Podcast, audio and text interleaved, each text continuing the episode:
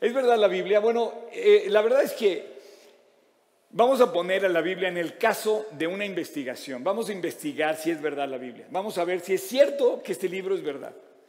La verdad es que hay tanto que decir que yo te puedo decir que simplemente por la trascendencia de la Biblia al día de hoy y lo que se ha publicado sobre la Biblia al día de hoy, no hay límite de argumentos y de pruebas que pueda haber para sostener la palabra de Dios. Así es que si es verdad la Biblia, yo creo que no hay mente capaz de haberla diseñado como tal. Y si tú investigas y ves, volteas eh, tantito, un, poquito nada más a buscarle la veracidad de todo, todo cuadra de una manera espectacular.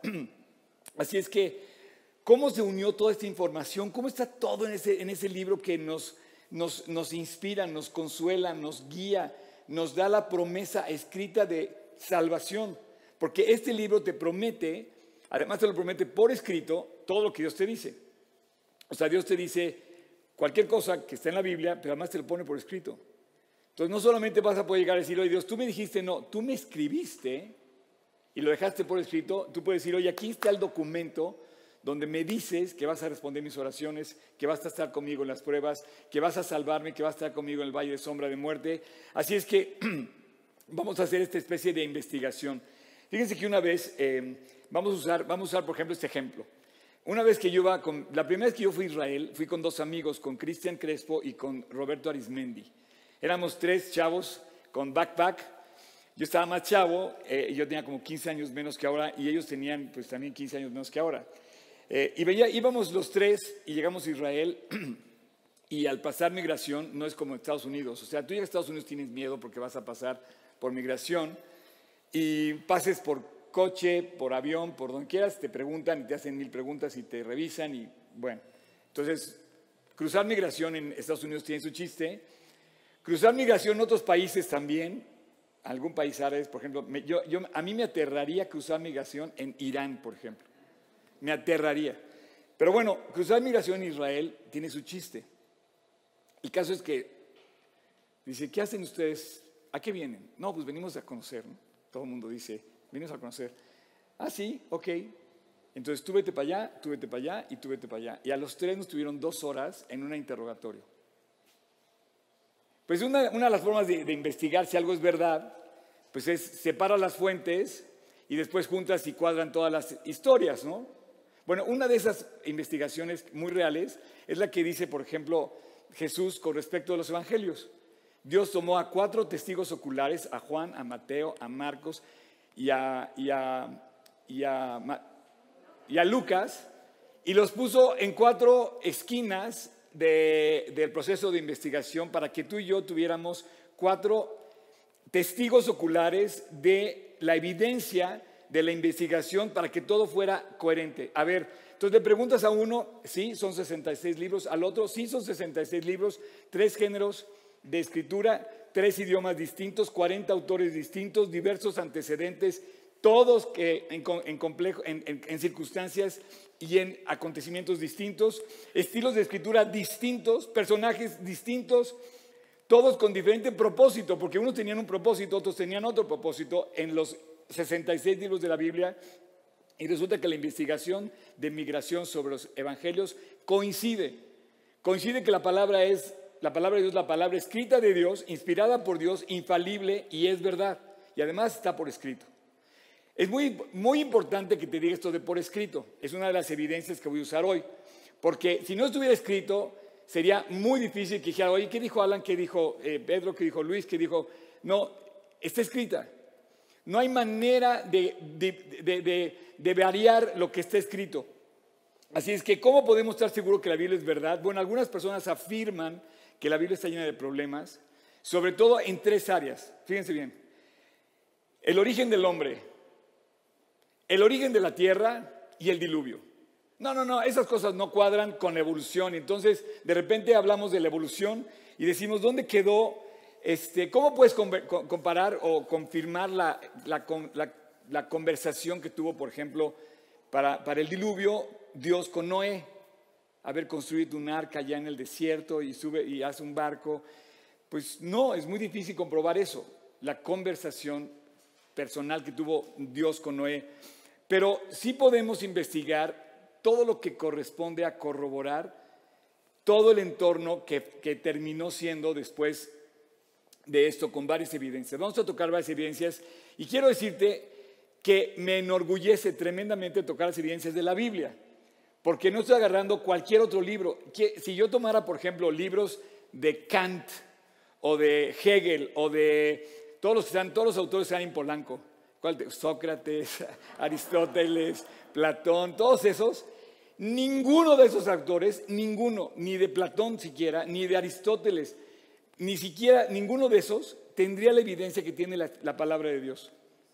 O sea, creo que, creo que el escrito más cercano al escrito original de Aristóteles tiene 600 años de diferencia en el momento en que lo escribió. Entonces, griegos, romanos, pensadores de todo tipo han tratado de explicar la, la vida del hombre, pero la Biblia la escribe desde su inicio y Dios nos lo manda de su inicio. Así es que arqueólogos, por ejemplo, quiero que vean esta noticia. Arqueólogos han localizado decenas, decenas de, o sea, de cientos de objetos enterrados en, sobre todo en Israel, y que las excavaciones han descubierto una gran cantidad de cosas. Esto pasó hace 15 días. ¿Ustedes han oído los rollos del Mar Muerto? ¿Han oído los rollos del Mar Muerto? Bueno, este descubrimiento es tan grande como los rollos del Mar Muerto, que son más rollos del Mar Muerto. Lo que pasa es que esto aportó, está interesantísimo, ¿saben cómo encontraron esto? Encontraron en una cueva que tiene 400 metros de caída libre. O sea, hay gente que tiene el, que tiene el corazón de, descender. Tu papá tendría, a lo mejor se la avienta. Yo el otro día iba a aventarme un rapel de 100 metros, no me atreví, pero esos cuates no, tú puedes leer ese artículo, ese artículo que estoy viendo ahí, lo puedes leer, ahí está lo que estoy diciendo. 400 metros de caída libre en un rapel, encontraron una cueva. Se metieron a la cueva y después se dedicaron a inspeccionar la cueva. Y resulta que después de meses de, excavaciones en, esas cuevas del desierto del sur de Israel, encontraron más rollos que se conocen como los escritos del Mar Muerto, pero realmente no son del Mar Muerto, son escritos de la palabra de Dios. Específicamente en este hallazgo encontraron el profeta Naún y el profeta Zacarías. Al profeta Zacarías, por ejemplo, si yo cito al profeta Zacarías, que voy a citarlo en un ratito, por ejemplo, Zacarías dice, eh, dice Zacarías, eh, bueno, dice, y me dijo el Señor, échalo en el tesoro, hermoso precio con el que han apreciado, y tomé 30 piezas de plata y las eché en la casa del tesoro o sea, ¿sabes que esa, es la profecía de la traición de, Judas? Bueno, encontraron ese, ese escrito, pero lo curioso de eso es que además de que lo encontraron, está escrito en griego. Ese escrito originalmente fue escrito en hebreo. Lo encontraron en griego. ¿Qué quiere decir eso? Lo encontraron escrito en griego, un escrito que fue escrito originalmente en hebreo. ¿Qué tan importante puede ser la Biblia para que alguien se tome el tiempo, no solamente de esconderlo a 400 metros en caída libre en el siglo II después de Cristo, esconderlo en una cueva pensando que un día tú y yo en GT6 Polanco íbamos a estar hablando de esa noticia? No, pensaron en que lo iban a traducir en griego porque griego para el año 150, Grecia, Roma había devastado completamente Israel, estaba perseguido completamente el pueblo de Israel, estaba la diáspora en su plenitud, pero los pocos judíos que habían quedado libres y que huyeron al desierto, como bien lo dice la profecía, escondieron estos escritos como para que un día alguien los encontrara y nos alentáramos tú y yo el día de hoy. Ahora, ¿qué me dice, oye, Oscar? Eso a mí no me interesa. Pues, ¿sabes qué? Es algo demasiado importante. Por ejemplo, ¿tú has oído del conflicto árabe-palestino? con Israel? Bueno, pues esto demostraría que pues, son más bien escritos judíos los que están en ese territorio. No encontraron escritos árabes. Es más, en Palestina quisieron poner un, museo palestino, no han encontrado artefactos palestinos con la suficiente edad para esto. La ciudad de Hebrón, por ejemplo, que fue la capital del pueblo de, de la nación de Israel, la ciudad de Hebrón no sé si han oído, pero la ciudad de Hebrón es un nombre hebreo que está en la Biblia. Y que hoy es la capital, o bueno, eh, no es la capital, pero hoy pertenece al famoso territorio palestino. Pero supuestamente es palestino, pero tiene un nombre hebreo. A ver, ¿cómo? O sea, yo soy azteca, pero, pero mi nombre está en inglés, ¿cómo? O sea, o soy azteca o soy, o soy, o sea, ¿cómo? Entonces resulta que hoy en día encontrar más y más y más eh, cosas, artefactos, escritos enterrados que correspondan a la historia de la Biblia, confirma justamente que Dios es verdad por lo que escribe ahí y que se comprueba por la arqueología, arqueología. Entonces, la primera evidencia que estamos hablando es de la arqueología. Se han encontrado cantidad de cosas, se han, encontrado, eh, bueno, se han encontrado, por ejemplo, la ciudad de David, completita se encontró. La ciudad de David, donde estuvo el palacio del rey David. En la ciudad de David se han encontrado los sellos del rey Ezequías, los sellos del, profeta Isaías, o sea, el, anillo con el que se llama, porque Isaías fue ayudante del rey. Se han encontrado eh, los eh, relatos de la supuesta invasión que iba a hacer Sennacherib sobre Jerusalén, que no fue. Hay, evidencias de que no pudieron atacar Sennacherib, rey de Asiria, no pudo entrar a Jerusalén. Sí entró al reino del norte, pero no pudo entrar al reino del sur. Y eso hay evidencias históricas y arqueológicas.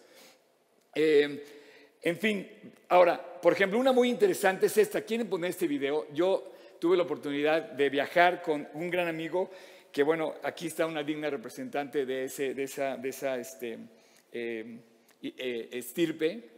Eh, van a ver ahorita, van a ver ahorita la, foto. este video que está aquí lo pueden ver en mi canal de YouTube personal. yo lo grabé con tu papá, que fuimos, estuvimos tres días en el Gran Cañón con un, con un grupo de, de estudiosos bíblicos, geólogos, que, que, dieron, que, daban la evidencia de la del diluvio. Porque muchas personas niegan el diluvio, la, em, corriente de la evolución, por ejemplo, niega el diluvio. ¿Sí lo tenemos? Eso. Entonces, si quieren lo pueden ir viendo. La verdad fue fascinante conocer. Planeamos muchísimo. Vean nada más, eso lo, eso lo tomé yo desde el helicóptero porque aterrizamos ahí y luego... Y finalmente abordamos un bote. ¿Pueden quitarle el sonido? Para que yo pueda seguir hablando. Déjenlo correr, déjenlo correr, por favor. Este, todo eso que ven es el Gran Cañón. El Gran Cañón mide 400 eh, millas de distancia. Cruza no sé cuántos estados de, de Estados Unidos. Pero el Gran Cañón tiene la evidencia más sorprendente que hay hoy en día sobre el diluvio. Te voy a decir por qué. ¿Saben lo que es un queso Oaxaca? ¿Saben cómo las capas de queso Oaxaca están haciendo así? Bueno, hagan de cuenta que cuando fue el diluvio, la tierra se convirtió completa en un queso Oaxaca, que explotaron las fuentes de la tierra, explotaron las fuentes de los cielos. Todo fue un cataclismo tan grande que las masas, las masas, eh, las rocas en masa se erosionaron violentamente por, a, lo largo, a lo largo de todos los continentes que, que, conforman la tierra. Entonces, como un queso Oaxaca, por ejemplo, tú encuentras en, en ese lugar la arena, la misma arena del desierto de Arabia Saudita.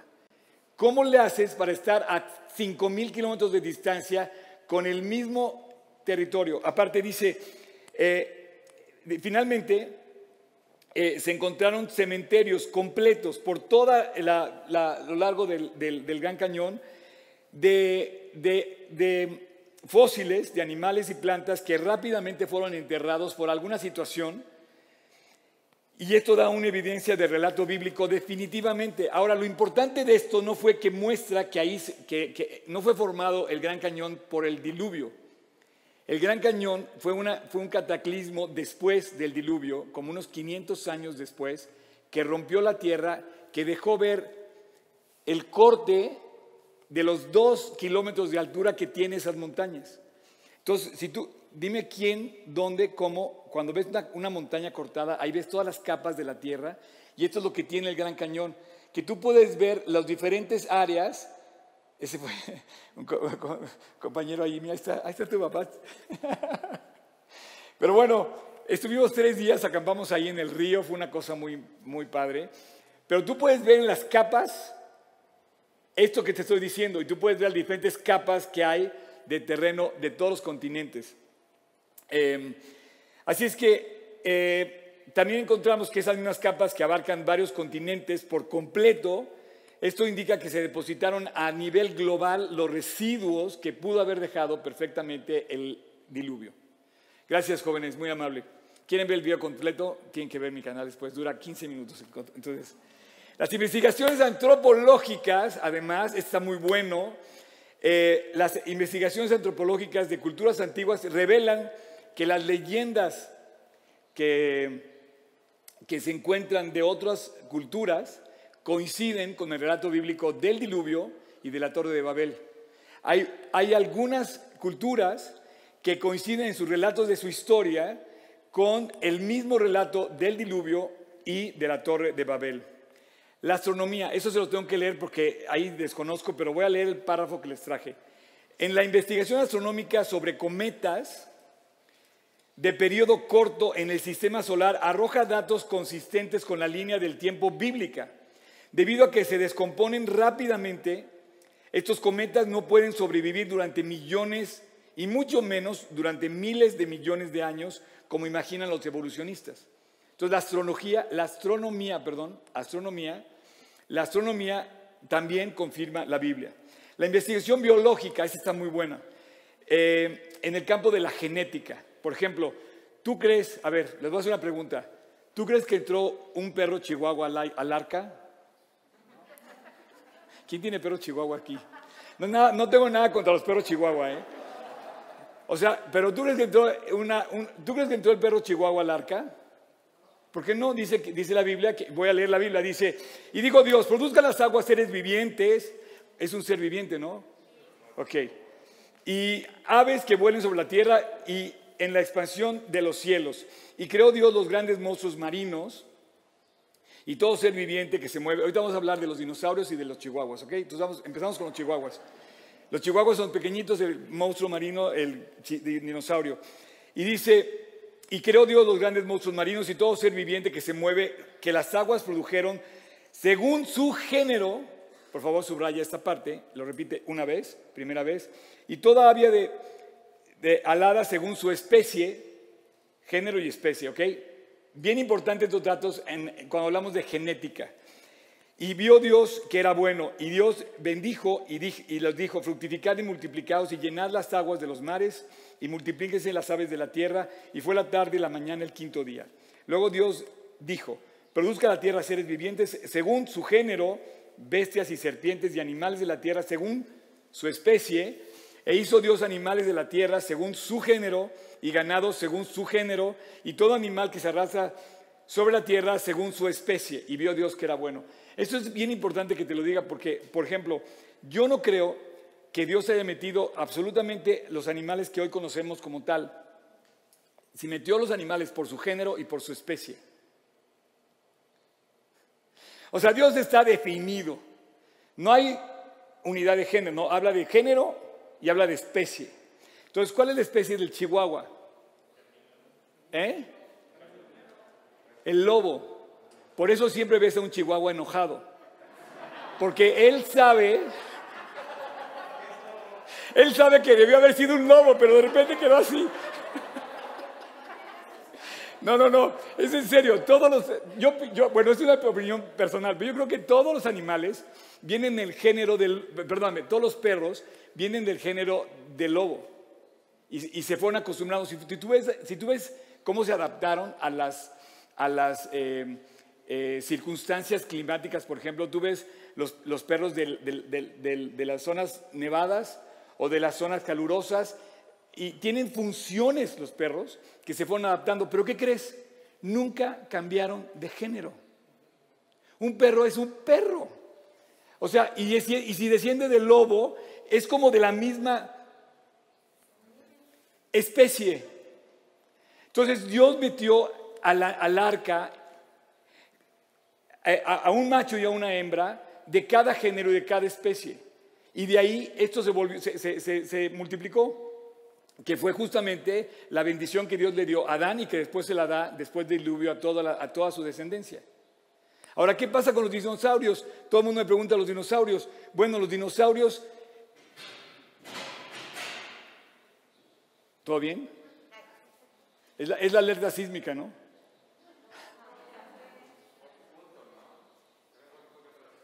Ah, el vecino.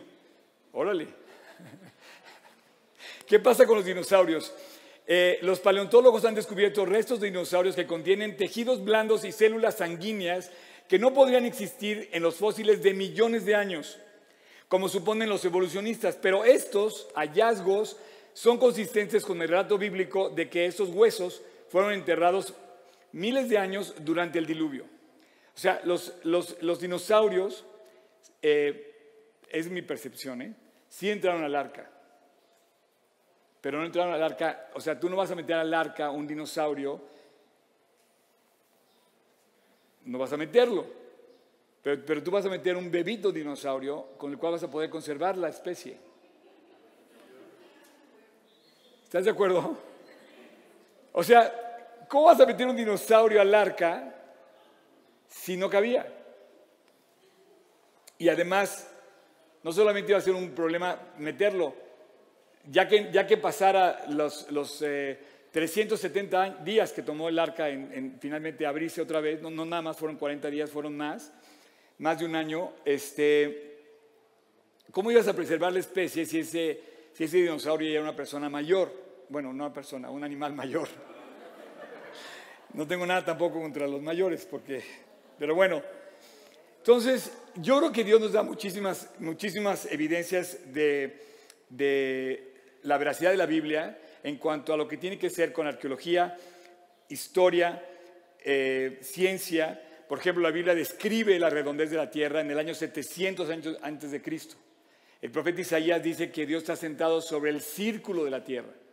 Algunas personas creen que, que em, Cristóbal Colón era cristiano y conocía la Biblia y por lo tanto llegó a América sabiendo que la tierra no era plana como se conocía en aquel entonces. Entonces la Biblia nos revela datos y principios que no han cambiado a través de las eras y de, las, de los años. Ahora,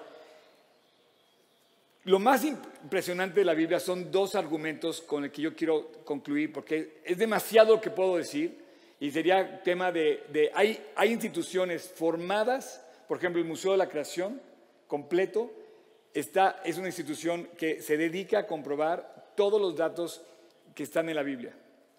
Y, creo que, creo que eh, bueno, no sé cuántos años tiene fundado, pero hay instituciones que se dedican exclusivamente a aportar datos para corroborar la veracidad de la Biblia. Entonces yo no te puedo explicar esto en 15 minutos o en 30 minutos. Lo que sí te puedo decir es que hay demasiada evidencia fácil para que tú puedas decir lo que yo tengo en mis manos es nada más y nada menos que un testamento, un testimonio de Dios.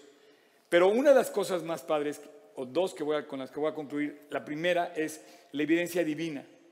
La evidencia que Dios nos deja en la palabra es increíble. Por ejemplo, eh, en la Biblia está dicho que el Mesías iba a nacer de una virgen. Por tanto, el Señor mismo os dará señal. He aquí que la virgen concebirá y dará a luz un hijo y llamará su nombre Emanuel, que quiere decir Dios con nosotros. Y a, María le dijeron, le vas a poner Jesús porque él sabrá su nombre a, mi pueblo de sus pecados. Este no es un, no es un, no es un eh, texto para que tú hagas tu tarjeta de Navidad. Eso es un testimonio increíble que estaba profetizado en Isaías de que la Virgen iba a dar a luz, que iban a hacer en Belén. Ahora, te voy a decir algo de Belén, eso está increíble. Miqueas en el capítulo 5 dice que pero tú, Belén, Efrata, pequeña para estar entre las familias de Judá, de ti me saldrá el que será el Señor de Israel, y sus salidas son desde el principio, desde los días de la eternidad. Mira, de ahí salió el rey David, de Belén, y de ahí nació Jesús. Pero Belén, hoy Belén, es un pueblo que está como a 8 kilómetros del centro de Jerusalén. He tenido la oportunidad de estar en Belén y es un lugar que se conoce porque había pastores que velaban la vigilia de la noche, ¿se acuerdan? Sí han leído, mínimo una tarjeta de Navidad, ¿verdad? Que estaban los pastores en la vigilia velando con sus ovejas. Pastores, ovejas, ¿dónde viene la oveja en la Biblia? ¿Dónde viene la oveja en la Biblia? La oveja viene en la Biblia porque era el animal para sacrificarse. Se me enchina la piel de pensar que Jesús nació en el lugar donde tomaban las ovejas para llevarlas a sacrificar al templo de Jerusalén, señores y señoras. No sé si me suena a entender. Jesús era el Cordero de Dios que quita el pecado del mundo y nació donde se llevaban las ovejas para hacerlas el sacrificio en el templo de Jerusalén. Se los dejo ahí de tarea. Además que dice, de ti saldrá el grande de Israel, pues de ahí, ahí nació David. No hay, no hay ningún otro rey que se compare al rey David en Israel. Abraham promete descendencia, le promete descendencia a Abraham, y vaya que tuvo descendencia a Abraham, pero Jehová Dios le dijo a Abraham, vete de tu tierra y tu parentela, de, la tierra de Ur, de los caldeos, de la casa de tu padre, a la tierra que te mostraré, y te haré una gran nación, y te bendeciré, y engrandeceré tu nombre y serás bendecido. Señores y señoras, el pueblo de Israel está bendecido por donde quiera que lo veas. También ha sido perseguido, pero su bendición hoy es evidente. Eh, y haré de ti una gran nación, y te daré bendición, y engrandeceré tu nombre, y serás bendición, y bendeciré a los que te bendijeren, y maldeciré a los que te maldijeren, y serán benditas en ti todas las familias de la tierra. A Isaac le dijo algo parecido en Génesis 17. Respondió Dios y le dijo, ciertamente Sara, tu mujer, te dará a luz un hijo y llamará su nombre Isaac, y confirmaré mi pacto con él, o sea, con Isaac. ¿Tu tocayo? Pero ve qué hermoso. Dice, confirmaré mi pacto con él perpetuamente. Y a sus descendientes, después de él. Ok, Génesis 28, Jacob será tu descendencia como el polvo de la tierra. Entonces ya vamos, ya vamos David, Abraham, Isaac, Jacob. Y te extenderé al occidente y al oriente, al norte y al sur, y todas las familias de la tierra serán benditas en ti y en tu simiente. La Biblia también le dice al ser humano anticipadamente que iba a morir el Mesías traicionado por sus amigos. Traicionado por sus amigos. Salmo 41. Aún el hombre de mi paz, en quien yo confiaba, el que de mi pan comía, alzó contra mí el calcañar. Que sería vendido por 30 piezas de plata, lo acabo de leer en Zacarías, y me dijo el Señor, échalo al tesoro, hermoso premio con que me has, precio con que me han apreciado, y tomé las 30 piezas de plata. Y está referido a las 30 piezas de plata. Hace poquito, por cierto, encontraron en Israel monedas de plata del tiempo de Cristo. Esto es increíble que iba a ser burlado y ridiculizado. Estaba profetizado que el Mesías iba a ser crucificado, iba a ser burlado, iba a ser crucificado. Salmo 22, todos los que me ven me escarnecen, estiran la boca y menean la cabeza diciendo, el versículo 16, me paso al 16, porque perros me han rodeado. Compara con perros que ladran, feroces, que se burlan, que atacan. Perros me han rodeado, me han cercado cuadrilla de malignos, horadaron mis, mis manos y mis pies. Esto estaba increíble. Que hayan dicho que el Mesías iba a ser un Mesías sufriente, porque la Biblia habla de dos Mesías. Oye, sé ¿cómo? Es el mismo, tú sabes, el Rey de Reyes, pero el Mesías que es el Cordero de Dios. Entonces aquí habla de ese Mesías sufriente. Y el versículo 18, repartieron entre sí mis vestidos, sobre mi ropa echaron suertes. Es increíble. No, no, Jesús no tenía más que una sola herencia su prenda de vestir. No tenían nada que dejar a nadie. Y sobre su ropa que le quitan, echan suerte y no la rompen. Murió como un sacrificio por nuestros pecados. Daniel 9. Esto está increíble. Dice, después de los 62 semanas se quitará la vida al Mesías. Ese es el capítulo prohibido por los judíos. Los judíos no leen este versículo. Está clarísimo, después de las 62 semanas se le quitará la vida al Mesías. ¿Quién es el Mesías? El Mesías sufriente, que iba a sufrir, que iba a perder su vida. Dice, más no por sí, sino el pueblo de un príncipe que ha de venir destruirá la ciudad del santuario y su fin será con inundación y hasta el fin de la guerra durarán las, devastaciones. Que fue sepultado en una tumba de un hombre rico. Isaías 53, esto está increíble. Otro otra parte del Mesías sufriente dice, por cárcel y por, y por juicio fue quitado y su generación, ¿quién la contará? porque fue cortado de la tierra de los vivientes y por la rebelión de mi pueblo fue herido. Y se dispuso con los impíos su sepultura, mas con los ricos fue en su muerte. Así es que Eh, y finalmente dice que lo que celebramos la semana pasada, que ese Mesías iba a volver a vivir, iba a volver a, salir de esa tumba. Y bueno, como bien decías al final de, Pulso, Tony, eh, los huesos de Mahoma están en su tumba. Los huesos de Buda están en su tumba. Los huesos de Cristo no están en su tumba, porque la tumba está vacía. Si tú vas a Jerusalén hoy, o le hablas a un amigo y hoy, ve, la tumba de Jesús y va a encontrar que está vacía y ya ha estado vacía desde ese entonces, como dice Salmos 16, porque no dejarás mi alma en el Seol ni permitirás que tu santo vea corrupción. Con todo esto, Isaías 54, el Señor quiso quebrantarlo, sujetándole a padecimiento. Cuando haya puesto su vida en expiación por el pecado, verá el linaje, vivirá por largos días y la voluntad de Dios será prosperada en su mano. Es increíble que la evidencia de la Biblia lo dice con las mismas profecías que se cumplen a través de un mensaje espiritual donde Dios te dice, el libro que tú tienes aquí te dice muchas cosas que van a pasar. Ahora, todas las que faltan están por suceder y muchas de esas se están empezando a ver a lo lejos. Es como cuando empiezas a ver el amanecer o cuando, cuando empiezas a ver florear un, un árbol, dice que ya viene el fruto. Así dice Jesús que un día de la higuera, aprende la parábola porque un día va a dar va a traer otra vez el fruto. La, higuera en la Biblia es Israel y la higuera ya está dando fruto, de hecho ya, está fructificando. Entonces dice, sabed que el tiempo está cerca. Hoy en día no estamos a meses ni a años, estamos a días o a horas del regreso de Cristo. Espero que todos aquí, los que me estén escuchando, tengan la seguridad de su salvación. Porque la Biblia, si bien da datos pasados sobre profecías que, que Cristo cumplió, la Biblia también habla de datos futuros que van a cumplirse. Entonces, como evidencia de esa migración, de aquellos agentes de migración que estamos investigando, ¿de acuerdo que estamos investigando la veracidad de la Biblia?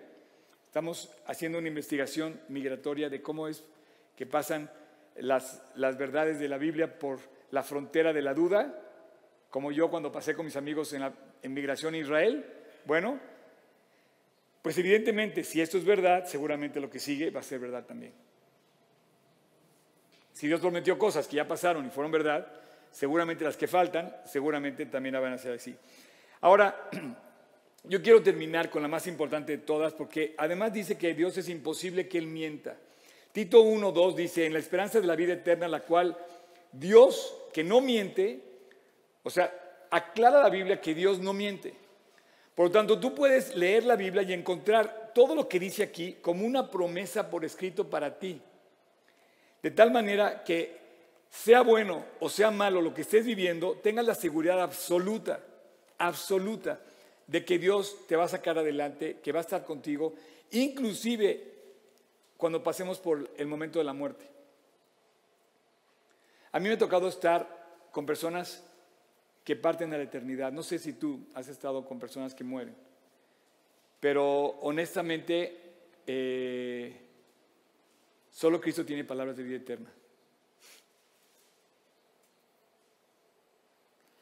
Emilio nos decía que cuando iba a morir su suegro, uno de sus, uno de sus eh, familiares, que era un pastor creyente, nos contaba que dice que, que él les dijo, que ya estaba listo para, morir, ¿no? Un, pastor, ¿no?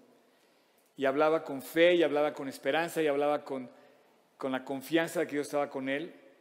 Y entonces eh, se juntaron la familia para orar en el pie de su cama a punto de morir para pedirle a Dios que no se lo llevara, ¿no? Y este hombre los detiene y dije, oigan, no pidan por eso, yo ya me quiero ir. O sea, yo ya me quiero ir pídenle a Dios que ya me lleve. O sea, imagínate que este hombre detiene la oración para pedir. Seguramente Dios fue fiel para estar ahí en el día de la muerte y ahí es cuando compruebas la veracidad de la Biblia. Ese es para mí el punto más, más fuerte de que la Biblia es verdad, tu testimonio.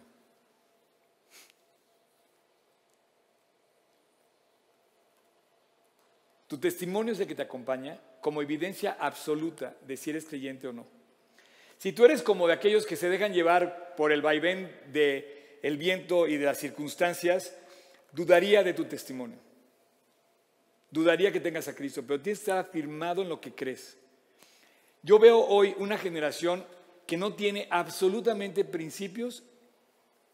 De veras, sale a la calle. Alguien tuitea o pone en su Instagram que hay que hacer esto y todo el mundo lo hace. Y bailan de una forma, porque todo el mundo tiene que bailar como ese baile. O la moda de lo que quieras. Entonces lo, saca alguien y todo el mundo lo hace, porque el cuate lo hizo.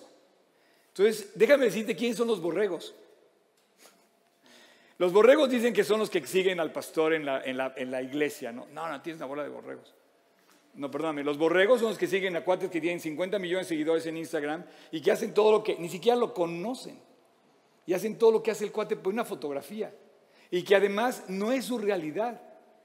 Porque no viven. Tú sabes que si tú, si tú posteas algo en Instagram, sabes que no estás viviendo la realidad de lo que posteaste. O sea, a lo mejor lo pones para salir bien, pero nadie pone un dato donde está pasando por una crisis, ¿verdad? O sea, quiero ver un post en Instagram que diga, oye, estoy por favor pasando por una profunda este, decepción, ora por mí.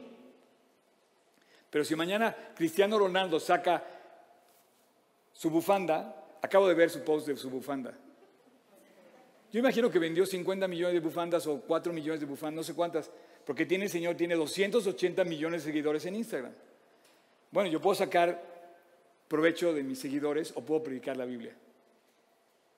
Yo nada más tengo unos cuantos y dije, hoy les quiero invitar a todos, es la primera vez que hago un Instagram para, en live para, para compartir la Biblia. ¿Por qué? Porque la Biblia, la evidencia más grande que tienes es tu testimonio.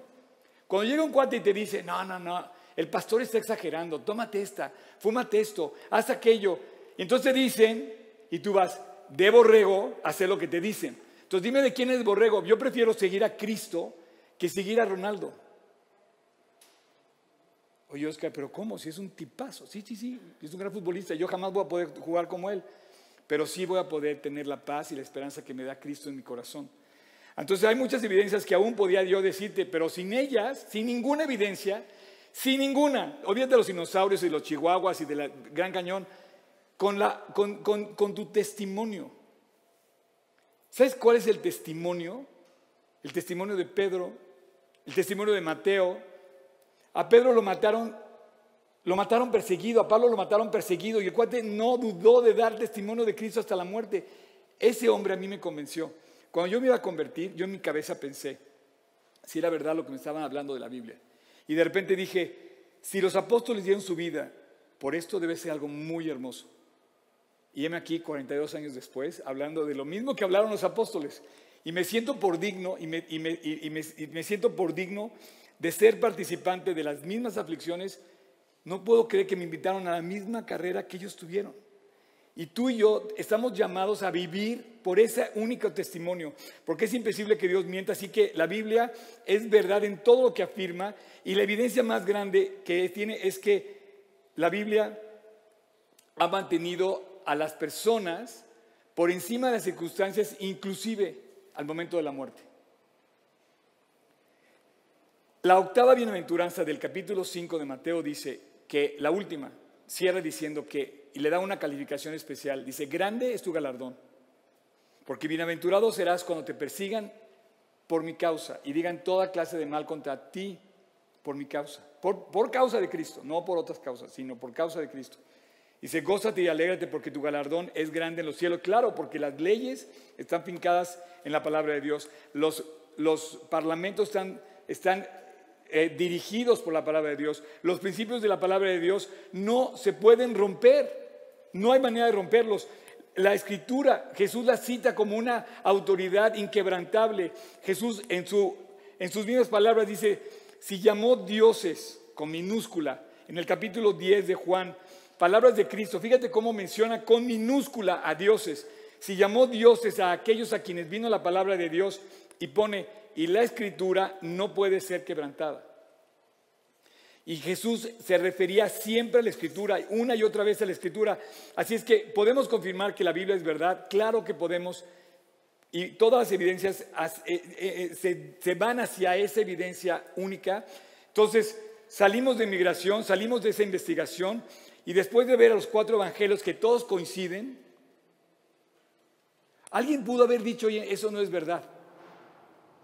Y dar testimonio de eso. Alguien pudo haber dicho, oye, el cuerpo apareció.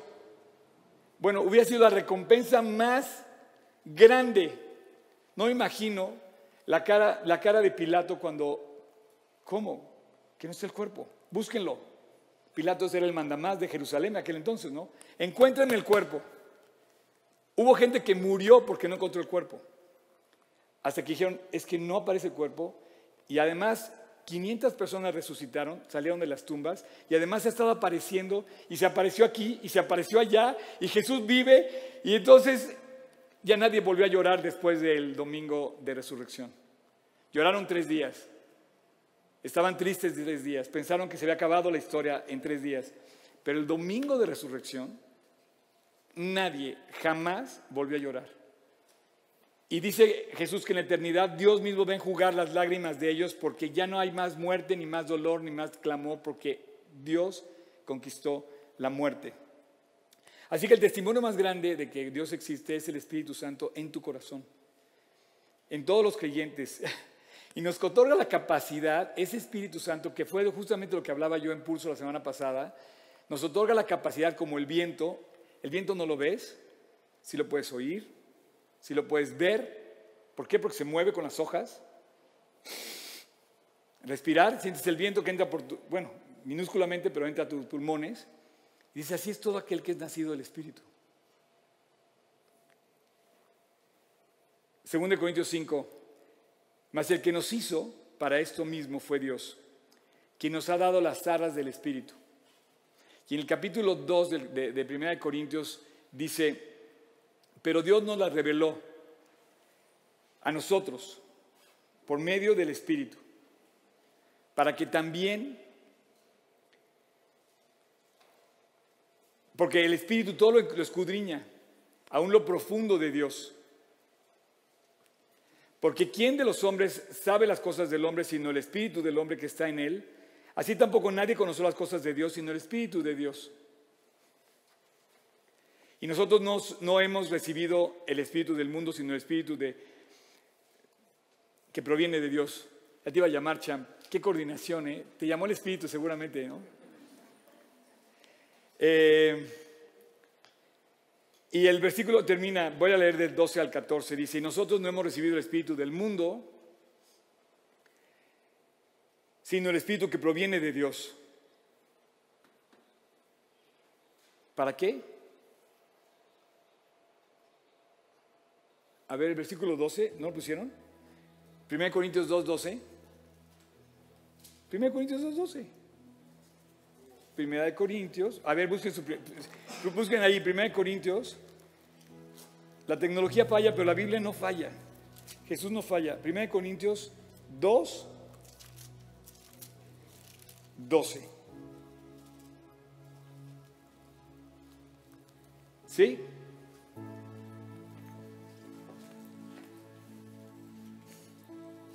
Traigo aquí. 1 Corintios 2, 12 dice, ahí lo tiene su Biblia, llévenselo de tarea, ¿ok? Y si tú tienes tu Biblia ahí en tu casa, léela. Dice, y nosotros, fíjate bien, no hemos recibido el Espíritu del mundo, sino el Espíritu que proviene de Dios. Para que sepas lo que Dios te ha concedido. Tú tienes el Espíritu de Dios en tu corazón para que sepas no solamente que este libro es verdad, sino que Dios está en tu corazón y que lo que te dijo es verdad y que caminas por la vida no como, eh, una oveja perdida de la casa de Israel, sino como una oveja que llegó a casa, a la casa del Padre.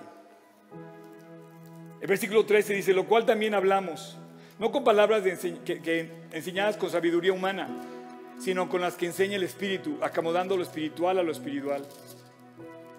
Pero el hombre natural no percibe las cosas que son del Espíritu de Dios porque para él son locura y no las puede entender porque es de discernir espiritualmente. Así es que hoy dimos un pequeño vistazo a muchas evidencias que están en la Biblia. No me, no me, no me da temor no me da temor y no, no, me, no, no me gustaría tener temor a nadie que, que, con el cual Dios me ponga para hablarle de Cristo, porque tengo un argumento enorme que es que Dios cambie las vidas. A veces me pregunto qué va a pasar con las cosas que veo en el mundo, las injusticias que pasan, las situaciones difíciles, y volteo al cielo y sé, Dios, tú sé que estás viendo esto antes que yo. Tú tienes, tú tienes esto que, que es una promesa tuya, la tienes depositada sobre esa persona cualquiera que sea su quebranto, cualquiera que sea su necesidad. Hoy tú tienes que volver a Dios.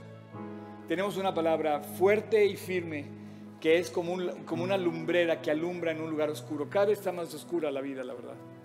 Cada vez me goza más poder caminar en paz y en esperanza porque Dios está alumbrando mi vida a través de la palabra y confirmando su presencia en mi corazón. Padre, muchas gracias por esta mañana. Muchísimas gracias, Dios, por poder predicar tu palabra lucir tu palabra, compartir tu palabra. No de casualidad, la revista Life en su edición de la gran del gran descubrimiento del siglo XX pone en primer lugar a la Biblia de Gutenberg. Por alguna razón muy especial, Dios, de los 100 descubrimientos más importantes de las 100 invenciones más importantes, la imprenta de Gutenberg. Y Gutenberg escoge la Biblia para poner su primer libro en imprenta. Dios, tenemos en nuestras manos un tesoro. Es el resumen de tu entrega, de tu testimonio, de tu amor, de tu sabiduría. En la palabra de Dios tenemos absolutamente todo lo que tú quisiste que conociéramos de ti. Tenemos suficiente para caminar en la vida confiados. Tenemos suficiente para recurrir a ti, voltear y sentirnos cubiertos y protegidos. Tenemos suficiente para alegrar nuestra vida con la veracidad de Cristo y su promesa cumpliéndose. Tenemos suficiente en la palabra de Dios para ver el verbo hecho carne, conocer de ti, Dios, déjanos ser hombres y mujeres de tu palabra. Hoy, como decía Tony, presente, constante y personal. Así, hombres y mujeres de tu palabra. Gracias Jesús por esta mañana increíble que pudimos compartir todos juntos. En tu nombre precioso te lo pedimos Jesús. Amén. La historia fue cambiada por Cristo. La Biblia no tiene comparación, no hay otro, no hay otro libro. Vas a leer un libro, léelo, pero no dejes de leer la Biblia. Pero si algo tienes que hacer en esta vida es llegar ante el testimonio de la cruz del Calvario y decir, Señor, tengo que tomar una decisión sobre lo que tú hiciste ahí en la cruz por mí.